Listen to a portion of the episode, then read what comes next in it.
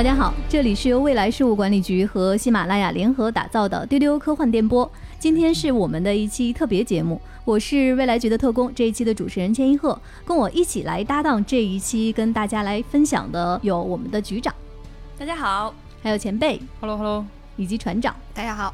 另外，今天还有一位嘉宾，这位嘉宾，哇，就是导演丹尼斯·维伦纽瓦，《沙丘》的导演。哇哦！所以今天是我们的一期《沙丘》特辑，因为大家知道电影《沙丘》马上就要上映了，嗯啊，真的是备受瞩目的一部电影。那在电影上映前呢，导演丹尼斯·维伦纽瓦接受了我们未来局的独家专访。同时呢，今天的三位主播他们已经看完了这部电影，所以在今天的这期节目里啊，我们会将导演在专访中的回答和三位的分享穿插在一起。也就是说呢，同一个问题既有导演的亲自回应，也有他们看完片后的感受。但是啊，不会涉及剧透的，请大家不要担心，因为导演的回答是用英文完成的，我会在节目中为大家做一些简单的翻译。我们未来局呢是呃做了大量的研讨。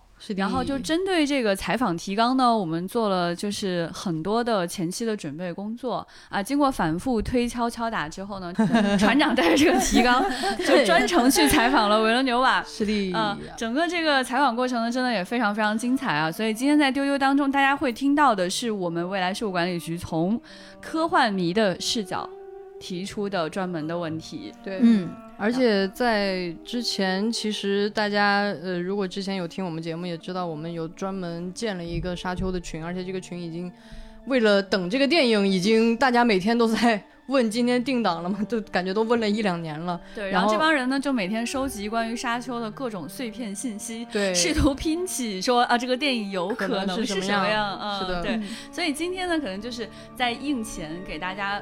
尽量无剧透的，嗯，分享一些这个电影有可能是什么样。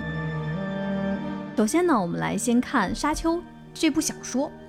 呃，科幻迷都知道哈，《沙丘》是美国作家弗兰克·赫伯特的著名的小说，它是在一九六五年第一本问世，那被认为是科幻小说史上的一部经典作品，也是首部同时获得了雨果奖和星云奖的作品。嗯，那同时呢，《沙丘》也被认为是最难被影视化改编的一部小说。是的。那在之前，在一九八四年，导演大卫·林奇曾经将《沙丘》搬上了银幕。那其实。呃，丹尼斯·维伦纽瓦导演来指导《沙丘》的时候，呃，我们在报道中看到他是一位科幻迷，同时也是《沙丘》这部书的粉丝。那在船长采访导演的时候，我们问导演的第一个问题啊，是哪个瞬间你彻底爱上了《沙丘》？我们来听听导演的回答。呃，I will say frankly, it's just in the few first pages the way Paul Atreides anticipate. A new planet. You know that this character will be moved. This young man will move with his family to a new planet, and the way he anticipates, the way he's uh, he's curious about this new culture. He has tons of, of questions about this new planet. He's, af- he's, he's afraid. He has anxiety, but in the same time, he excite the excitement of discovering a new world. Just the way Frank Herbert tackled with this excitement and this depict how Paul feels about going to a new world. I was I was uh, uh, attached to him. I was like, uh, I, I wanted to follow him into the journey. I was fascinated right away. 导演说，在读《沙丘》的前几页就爱上了，因为在这个书里面，他建立起了一个对新的星球的一个预期。书中的这个年轻人保罗呢，他和他的家人搬到一个新的星球上，在这里面有探索新的世界的兴奋，也有面临着一个新的文化的好奇，所以他就立刻被吸引住了。那其实这几年啊，在《沙丘》的粉丝群里面，包括我们未来局官方的微博号“未来局科幻办”，我们收到了很多的留言。这个留言就问我们说。啊，《沙丘》这本书啊，作为一个科幻巨著，没有看过原著的话，直接去看电影，这本书对路人粉友好吗？我想问问三位已经看过这部电影的主播，你们感觉这部电影对路人粉友好吗？我是没看过原著的，就是在看电影的时候，我我其实觉得没有那么想象中很恐怖的那种理解的困难，就是因为这个故事本身是被呃改造的非常的。清楚的，就是我在没有看过原著的设定，我不知晓很多问题的情况下，我还是能够比较容易的理解他们在干嘛。经过跟那个读过原著的朋友的。交流，就是他其实拍的是第一部的上半段，相当于，嗯所以其实故事是相对的简单的，就是它是有点儿缓缓的把这个世界的一些基本设定慢慢的铺陈给你的这样一个感觉，所以我觉得在嗯没有看过原著的，我觉得你也可以很放心的去看这个电影。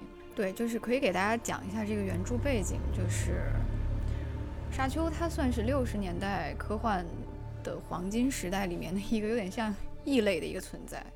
对，就是你了解它的世界观之后呢，在今天你会发现它它是不陌生的，可能很多东西你在你在星战啊，在很多著名的作品里已经见过了。它就是一个发生在遥远的星际航行的这么一个未来里的一个中世纪的故事。嗯嗯，对对对，很有意思。对，然后呢，它有一种很明显的就是大乱炖，就是 各种元素的杂糅。嗯对比如它有一种啊东方主义的幻想，对吧？它对它对阿拉伯文化的中东的想象，然后呢，它对沙漠生态的描写，还有嗯嗯神秘主义的元素，比如说主角色都可以预见未来啊，他可以用精神控制去控制一些东西，就像星战里的原力一样。但是我在看电影的过程当中，就是可能还是因为跟没有看过原著，所以我其实不是说我看不懂，而是我非常好奇它这个基础的一些设计，就是它这个世界观，因为我能够想象到这个世界观肯定巨大，嗯肯定巨大，所以这部电影肯定没有很清楚的把一一二三四五六七八所有的事情都堆出来，这也不是一个电影可以做到的。所以我其实还是挺好奇说，它这个小说原著的一些特别基本的那个设定是什么的。嗯对就是它是讲在人类的生存和进化中，它它转向的是对人类的潜能和和内在精神的一个探讨。嗯就是你想一下，黄金时代科幻写的是什么呢？克拉克他写的是非常具体的太空技术的这个设想，阿西莫夫写的也是人工智能。那赫伯特他写的有点像现在我们熟悉的超人。啊，对，它发生在一个人类被人工智能打败了的一个好几千年之后的一个时期。那个时候呢，已经不允许制造具有人类思想的机器了。哦那么这条禁令被写在这种各种古老的教义中，哦，所以呢，只留下了一些简单的啊，就不需要智力的一些机械技术啊，比如这飞行器啊。那怎么办呢？就转而开发人类的潜能。嗯啊所以呢，就香料这种东西啊，就是沙丘里面的一个大设定。为什么它是宇宙中最珍贵、最值钱的东西？因为这个香料可以开发人的潜能。嗯于是就产生了一种类似于超人一样的存在。比如说呢，有一种职业啊，它是一个职业的谋士，他叫门泰特，他就是一个人肉 AI。人肉 AI，对存储大量的资料，可以进行超快的计算。嗯，还有这个原著里的这个姐妹会啊，主角保罗的母亲所在的这个组织。他们就是一群开挂的先知，对，他们的感官是超群的，他们可以预知，可以精神控制，可以隔空感应等等等等。那么呢，这个各种有权有势的贵族就雇佣这些超人为自己服务。嗯然后呢，同时呢，这些就是当人类发展到这个程度之后，他们对这个曾经的人工智能啊，也是持有一种蔑视和嗯恐惧的态度的。我觉得这个一瞬间点亮了我对把你这个。看电影的时候一些小小的困惑，对对对对对对，因为嗯因为其实我在看的时候，我最大的疑惑就是因为我知道它是黄金时代的年代写的，很很古老，有他自己的想法，但是我其实一直没有搞懂的是他们为什么会呈现出这样一种接近原始的这种技术的状态，对，前面船长讲的这一趴可以说是在看电影之前你可以必对沙备的小丘知识。了解的小知识。对，可以先做一下这方面的功课。嗯，而且它完全没有剧透任何的的内容。所以呢，在整个这个大设定的基础下，沙丘的故事啊，包括电影讲的，其实是他书的前半本儿，他把这个人物线啊什么的删繁就简搞得非常清楚。那么讲的就是一个少年在沙漠的星球上如何成为一个天选之子的故事。嗯，大家非常熟悉了，对吧？对对，还可以补充两句，就是 就赫伯特为啥在科幻的黄金年代对沙漠这个题材、对东方的文化这么感兴趣呢？嗯当时其实跟他的研究有关。对他写这本书的时候已经快四十了，但是长期破产，就是他之前写过的哦科幻小说也都不怎么成功。啊，他就各种兼职啊，做撰稿人啊什么的。他当时就在写一篇稿子，就研究美国一个地方的沙画。嗯。啊，对，然后研究着研究着，他就产生了一个想法，就是我可不可以设计一个生态系统来绿化这个整个的沙漠？哦，那么他这个写稿子的研究很快就变成了他对沙漠文化的着迷，然后他觉得我憋不住了啊，我就写成了一个小说。千禧年前后，我们出现了一些这个气候变化和石油危机的议题之后，你你再回去看，它是挺早一步去讨论生态学和系统思想的科幻小说。哦，有意思，有意思，有意思。对，最典型的代表就是它的核心设定就是这个沙虫。沙虫是一个在小说里是一个跟人类、跟整个宇宙的生态环境互相制约和依存的生物。嗯嗯。然后呢，人类需要沙虫所生产的这个香料来维持宇宙的航行，来这个激发人的潜能，来维持人类的存续。关于船长刚才说到的。沙丘对于生态和环境的表现，其实我们在专访中把这个问题也问给了导演。我们来听一听导演他对于沙丘中这些生态环境的理解。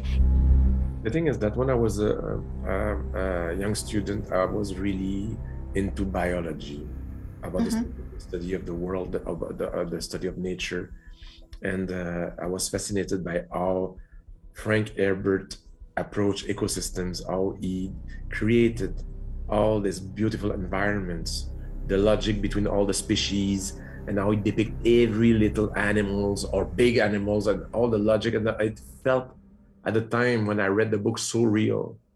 And the way nature was linked with culture, the way Fremen were in very close to the to the to, to the nature, how the the nature influenced their culture directly, how uh, and their techniques and everything is uh, all the survival techniques of the Fremen, and it all that uh, the sacred relationship of the Fremen with nature, uh, where in Dune, God is nature. I mean, there's something about that. It's a very beautiful idea when you think that the, the, the wonder of the world are the most mysterious and powerful things. And, and still, as human, we are very, we, we lack humility uh, with nature. So I thought that was very beautiful and relevant and deeply touched me at the time.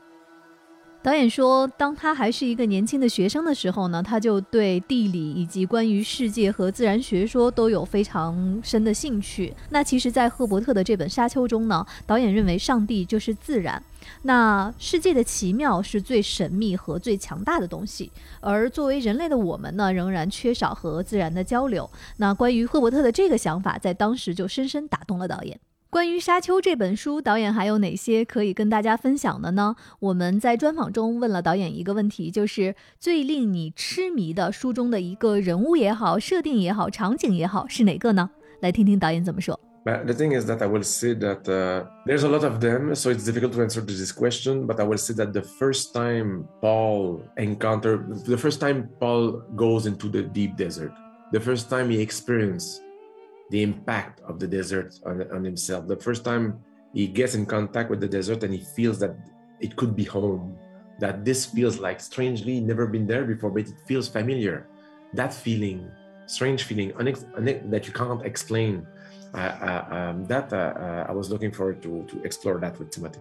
导演说这个问题很难回答，因为太多了。但是如果一定要选一个的话，他认为是保罗第一次进入沙漠深处，就是这一次经历 给保罗带来的冲击让导演印象深刻。我们在专访中还问到了导演，为什么在沙丘之后出现了那么多的太空歌剧，但是沙丘本身还是这么值得期待？我们来听听导演怎么说。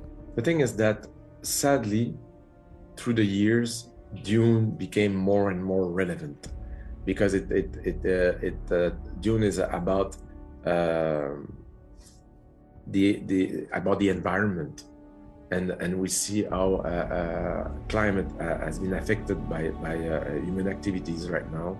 It's also about the impact of colonialism, and and we are we are more and more aware of this impact right now. We are getting more conscious of of what happened in the past, and it's there's something there's like these thematics are are even.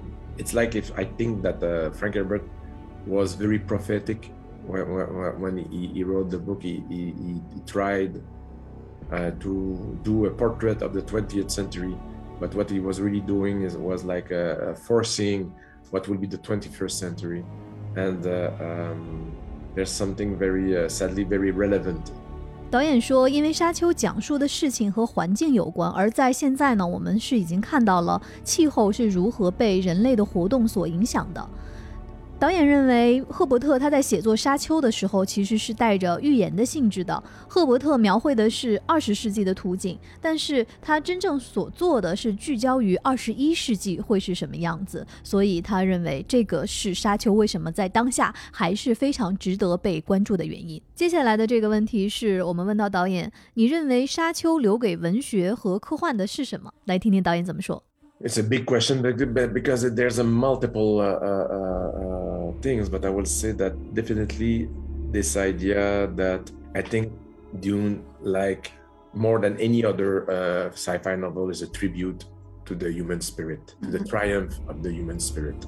In Dune, we are 10,000 years in the future, and still at this time, humanity will have decided that computer weren't weren't good for it was for our own own sake. We had we had to get rid of computers, artificial intelligence, and instead train our brains and get better as human beings to be able to master uh, uh, the laws of nature and the, the, world. So with our own brain instead of relying on to uh, artificial intelligence. And I think this idea is absolutely unique and brilliant, uh, and it's one one of the great gifts of Dune. 导演说，《沙丘》是对人类精神所能达到的成就的致敬，在这个方面，它超过了其他所有的科幻小说。在《沙丘》这个小说中呢，我们必须摆脱电脑和人工智能，训练我们人类自己的大脑，让我们的人类变得更加美好，开发我们的大脑，而非依赖人工智能。这个点子，导演觉得太棒了，所以这是《沙丘》留给我们的最伟大的礼物。还有一个特别有意思的问题，就是现在已经拍出来《沙丘》的导演维伦纽瓦，他会对当年那个十二岁的看《沙丘》的自己说什么？我们来听一听。uh, uh, Wolf, that's a big question. I will say, uh, uh, as Paul does in the book, don't be afraid to do introspection. Don't be afraid to try to tackle your demons and, and to to uh, get rid of, of uh, chains, mental chains that uh, has been uh, built by education or genetic. Uh, it's like it's important do introspection to uh, become a real free adult and not to be afraid of doing this. 导演刚才在这个问题的回应，我觉得挺有意思的，因为刚才我们说到《沙丘》这个小说从诞生以来到现在，想拍它的导演就非常多啊，命运多舛。对，现在终于牛蛙导演拍出来了，然后他说想对自己说。不要害怕，去做就好了。其实也是原著中 Just do it 保罗的那一句，是一个名台词，对，非常著名的台词。不要害怕。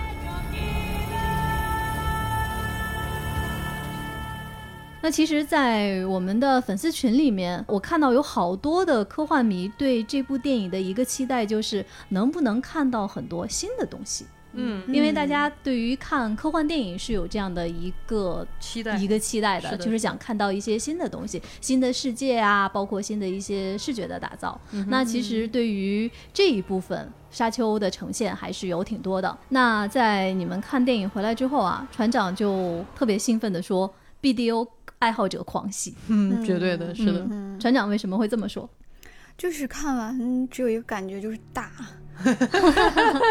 就是好大啊！我就想起，呃，刘慈欣大哥，你们刘叔 说的那个人对大尺度的感官是麻木的，对这句话，对，然后就想到了 BDO，就是 BDO 是什么呢？Big Dumb Object。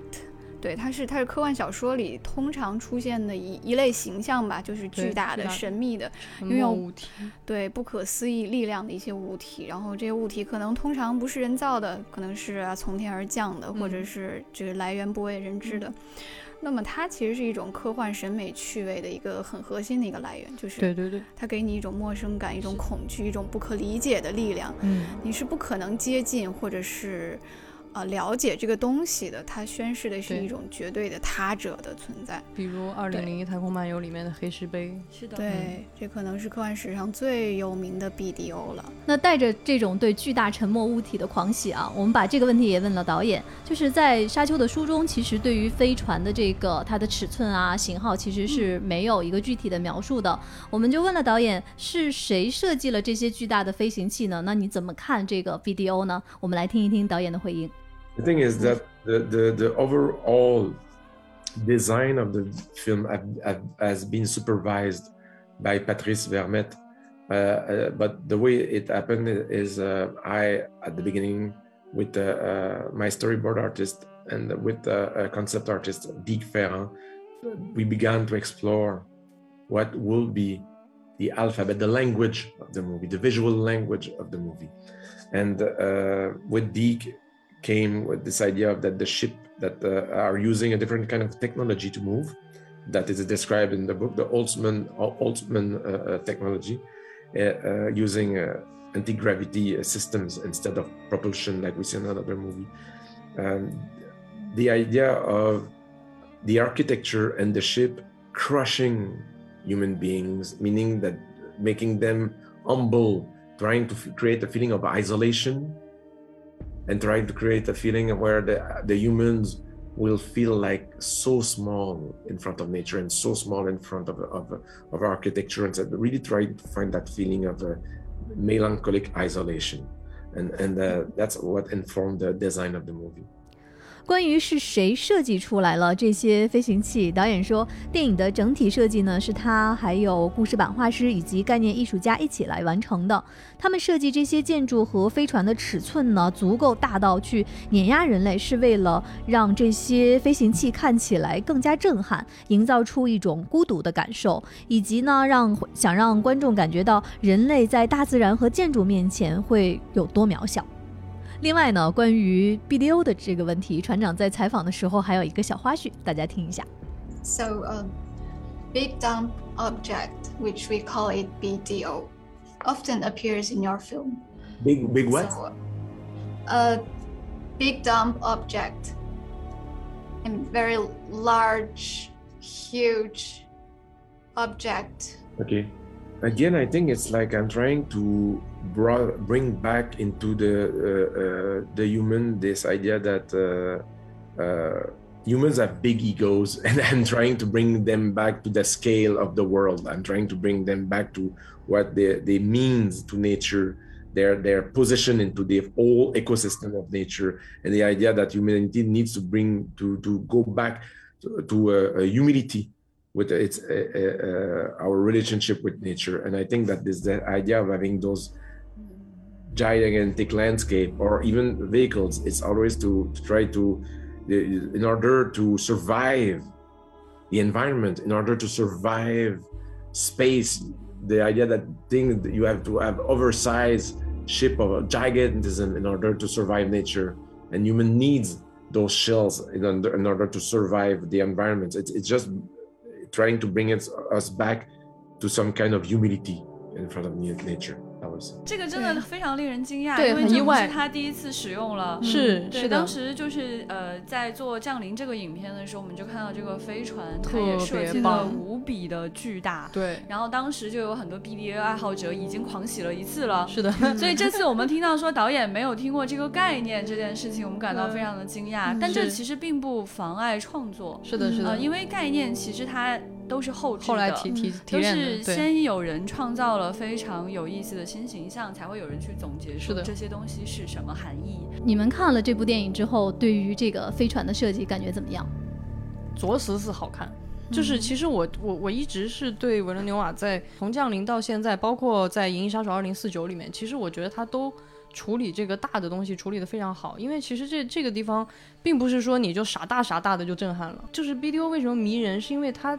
除了巨大以外，除了那个尺度的难以理解以外，它其实一定要有那种神秘感，会让你感受到那种很深层次的震撼和站立的那种东西。我觉得他一直做的非常好。你比如说在降临里面，他的那个飞船，它虽然很大，但是如果它的那个大的形状是一个繁复的工业，神秘感立刻会丧失。它采用的是一种绝对的极简，一种接近石头的那种质感，反而会让你觉得很像。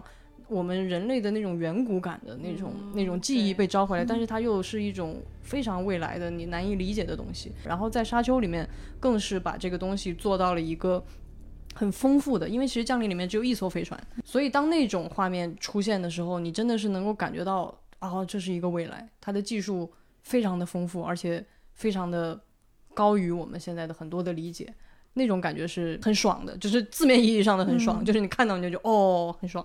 嗯，对，我特别同意前辈说的这个，就是我们能够看到，在这次的呃巨大飞船的设计上，有一个非常重要的特征，就是它不把技术显露在外表。对，外表其实看起来真的非常 dumb，就是 呃，他用那种相对光滑的表面，你能看到一些纹路，嗯，你能看到说这个东西是人造的，而不就是一个浑然天成的东西。是，但与此同时，你其实并不知道里面的原理跟结构。它跟星球大战的飞船，呃，它跟这个就是呃星际迷航的飞船，它跟呃，对，它跟就过去我们看到的很多的飞船是完全不一样的。对，与此同时呢，我们能够看到在这种巨大的沙。漠化的星球表面上，呃，停留着这样的一个飞船的时候，这种视觉冲击力是非常有简洁的美感的。因为繁复其实是科幻当中很喜欢去使用的一种呃审美的倾向。繁复它能够让你看到技术的演进，对，能够让你知道这样的细节是怎么应用回来，说在这个那个世界当中，啊，人跟他的关系是什么样的一种状态，能够清晰的看见。但是这种简洁化去繁复，实际上。他会把技术向前再推进个，呃几百年、几千年，甚至上万年新的层次的感觉。对，那么这样一种相对陌生的一种科幻当中的审美方式，反而给你造就了说，哦，我知道这个世界它离我非常非常的遥远，它一定是在我可能很难触及到的一个遥远的未来出现的一种审美取向。那么这种新的审美取向，同时呢，它映射的是在那样的一个时代，人的精神状态一定会不一样。对，嗯，或者说我们说，在赫伯特创造的这个世界当中，因为人的精神世界不一样，刚才船长也有讲，因为人的精神状态发生了巨大的变化，因为人能去往的星球已经不太一样了，我们看见的风貌，我们所想的事情。它决定了说，那个时代的人，他所设计出来的飞船，一旦符合他们的审美，就不会完全符合我们今天人的想象。有很多人问哈，说这是一个奇幻故事还是一个科幻故事？为什么中世纪的东西可以去讲一个未来的故事呢？是因为说，实际上人不管你写什么年代的科幻，是过去的、今天的，还是一万年以后的，还是十万年以后的故事，它始终是人的故事。那么我们从哪里找到人的故事呢？那一定是从我们。人类的历史，从我们人类的。不同的地理环境、文化风情、人的思想状态当中去提炼出来，然后重新把它综合在一起，它就有可能变成一个新世界，变成一个非常迷人的、不同于现在的未来。那如果说我们作为科幻迷想看到在一个电影当中看到一个所谓的不一样的世界，我们就要有这样的胸襟，去拥抱不一样的审美，去拥抱与今天的主流的科幻的飞船不同的这样的一种飞船。这也是为为什么我们做。作为老科幻迷，坐在电影院看到这样的飞船从沙漠上飞起来的时候，是如此的激动。哎，听完局长讲的这些啊，我是一个典型的 BDO 爱好者，因为这个电影我还没有看，但是在看预告片的时候，看到那个飞船，我就已经很心动了，很想去电影院 看一下全貌。那其实刚才局长也说到了关于这部影片它不同寻常的一些色彩和它的视觉。那其实关于《沙丘》这部电影，除了巨大的飞船，其实大家还都非常关注的一个点是导演怎么来呈现沙漠这样的一个视觉。我在之前的预告片里面看过几个画面，就是那个沙子的那个那个色泽还是非常非常吸引人的。想听听几位的分享，他对于这个沙漠视觉的呈现。我觉得他对沙漠的呈现还比较符合这个原著的设定啊。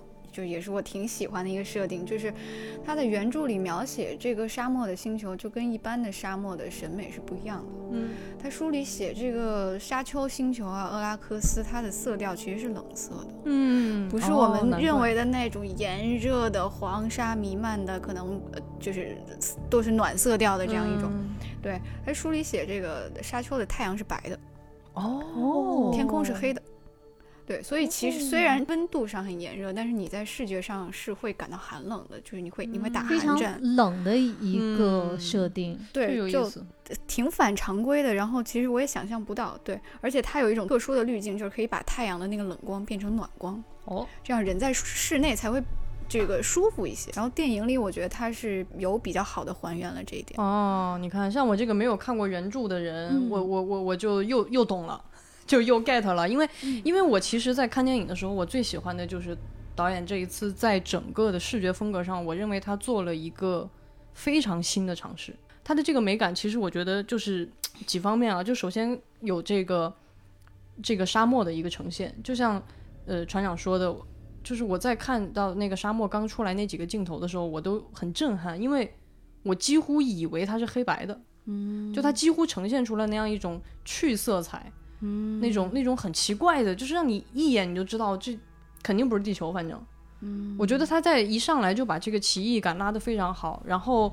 然后那个冷感的沙漠，其实我觉得非常让人着迷，因为如果它是一个在外星球，然后又是一个你想象中、你印象里的沙漠，那它的这个神秘感也会下降很多。而且因为这个星球上它的空气当中是有那个香料的，所以它必然还会有一些这种很很奇异的这种元素在里面。然后还有就是它。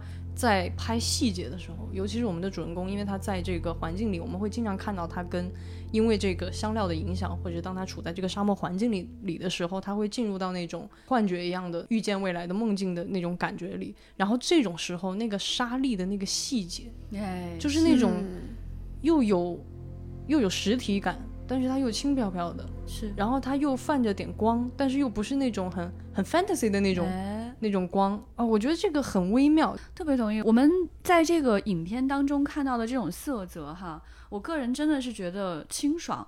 这种清爽并不仅仅来自于它的冷感，而是它是一种反今天科幻当中那种咚咚咚的颜色的那种质感的。我们现在在很多科幻片当中能够看到比较使经常使用的颜色啊，就是那种布灵布灵的蓝，布灵布灵的金，还有布灵布灵蓝和布灵布灵金混在一起的那种。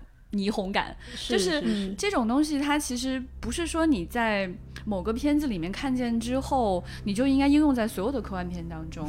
呃，科幻它本来就应该是 something new 嘛，它不应该说每一次都去重复这样的颜色，然后大家就进入到一种强度的这种审美疲劳当中，好难过。我觉得这个片子可能除了。大飞船，我最喜欢的部分就是他拍沙子，嗯，我好喜欢他拍的沙子。这个沙子的感受令我感到说，如果我的脚能踩在这样的沙子上，会是人生非常值得的一件事。嗯，这个对于我觉得对于科幻迷的吸引来说真的很强烈，因为我们是最想踏上另外一颗星球的人了。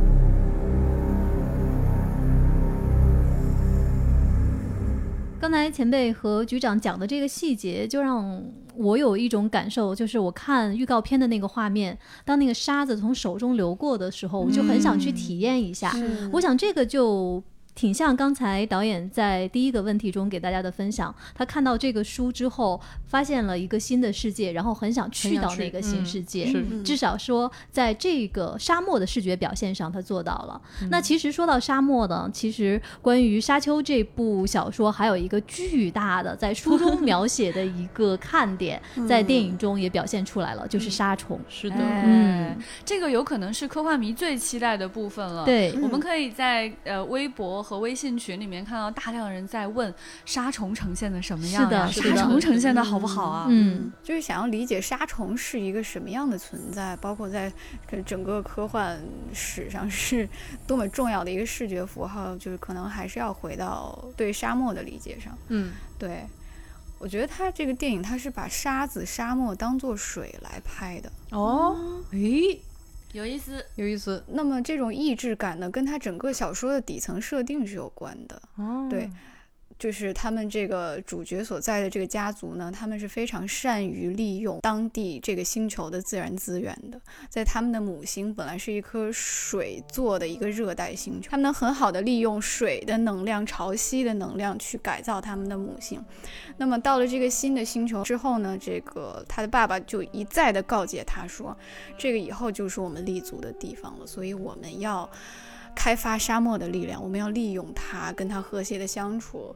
所以呢，你电影里会看到，嗯，就这种像水一样流动的沙子，它其实也是主人公对家乡的一个怀念，也包含着整个小说强调人对环境的融入和利用。那么，这个沙虫其实就是这个观点最典型的一个代表了。然后，沙虫是一个跟其他生物和环境都互相制约和依存的一个生物。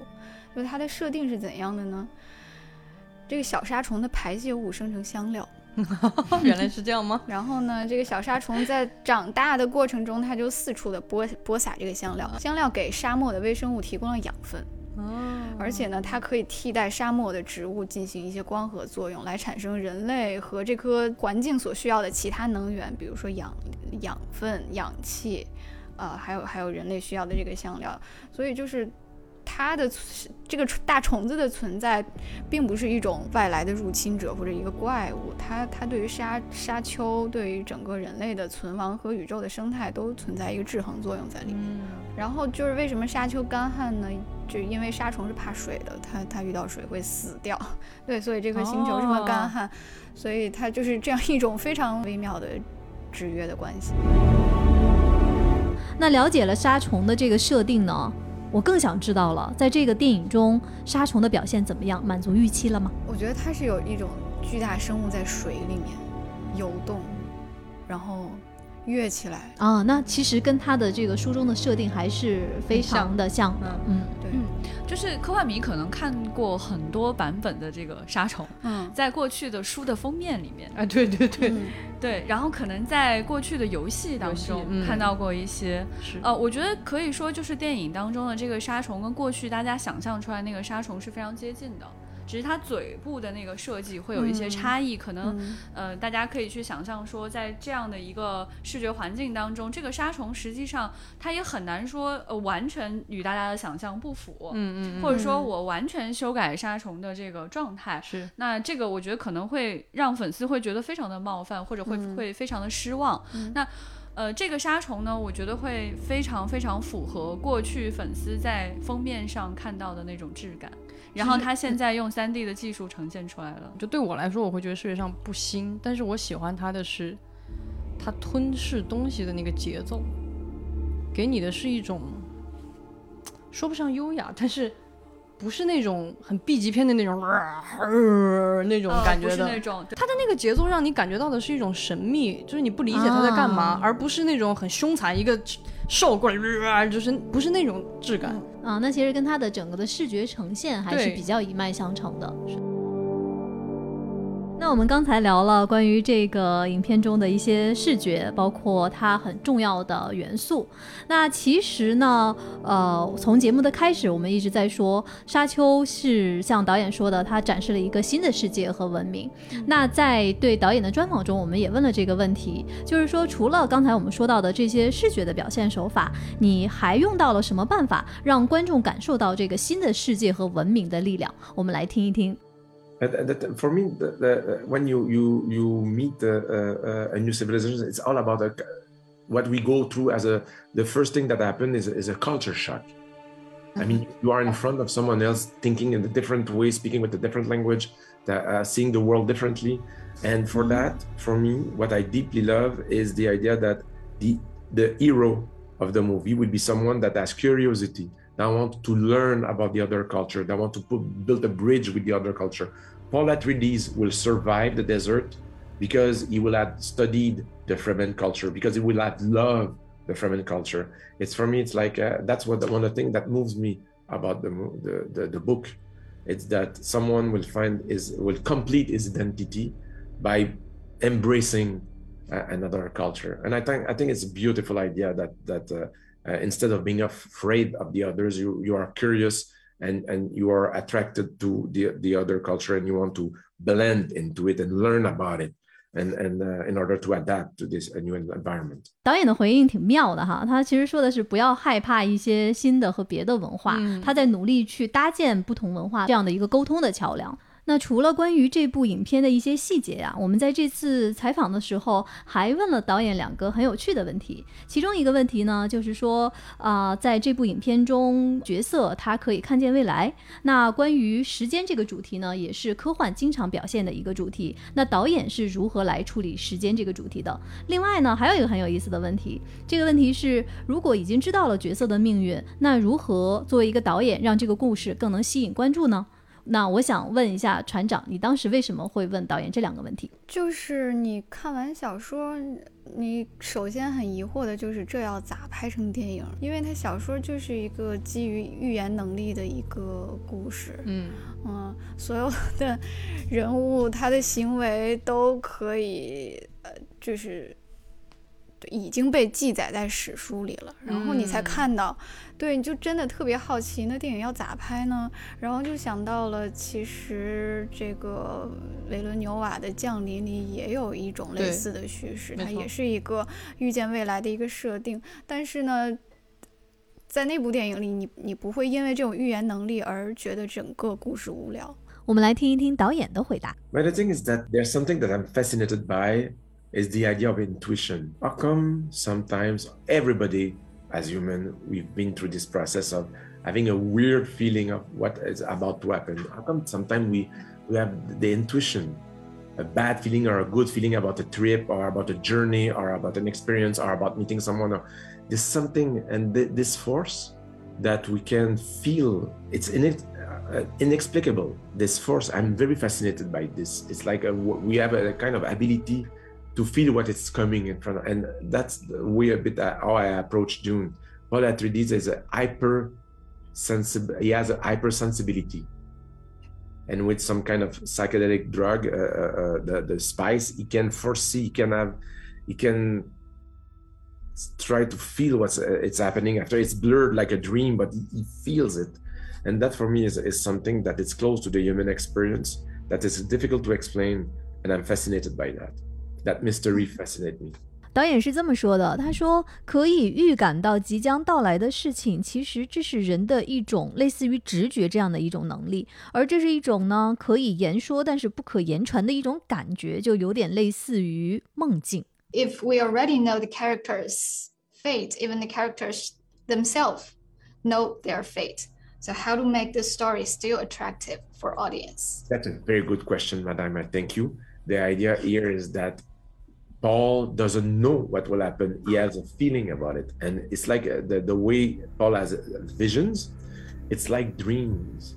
So when you dream about something, it the meaning is very awkward. Sometimes you dream about something that you don't. Uh, most of the time, our dream are are uh, uh very difficult to understand, and that's the way Paul foresee the future. He has some kind of weird, inexplicable dreams. And he has to try to find the, the, the meaning of the dream in order to understand what is coming. And sometimes he, he, gets he gets he gets the wrong meaning. He, he, he doesn't understand the wisdom of the dream because the dreams are very complex. So that's why that's the way I approach the dreams in Paul uh, uh, with Paul his visions in order to make his journey a real one. You know that he has, he still have to uh, he can dream about the mountain, but still he have to climb on top of the mountain. You know, he, he, still have to experience the the pain, and he still have to experience the fear, and he still have to experience the journey, and and and and not knowing exactly what will be the outcome because there's something very important uh, also in Dune is that the future is in movement.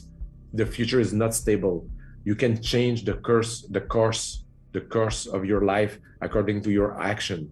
You know, it's so it's, it's it, things are not settled, that things are not uh, uh, uh, solid, there's still hope to evolve and to make the world a, a better place. That's what I would say.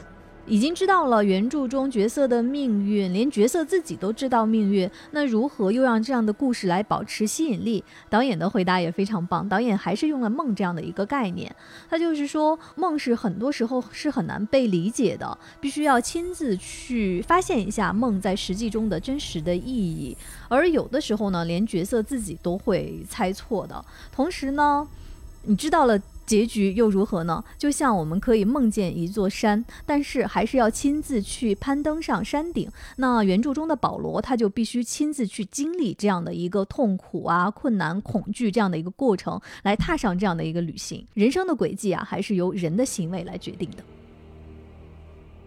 那在这次采访中呢，其实我们有一个问题，还是特别特别想问导演，也就是，呃。科幻的魅力到底是什么？科幻带给你了什么？我们先来听一听导演是怎么说的。The thing is that uh, uh, as a kid, uh, I would say that uh, uh, science fiction brought, brought solace to me, uh, meaning that I, it brought comfort.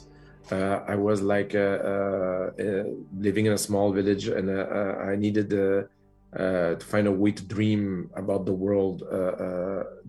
I was into history and into biology, but I, I, thought that there was something about science fiction that uh, it was a beautiful way to explore different difficult topics.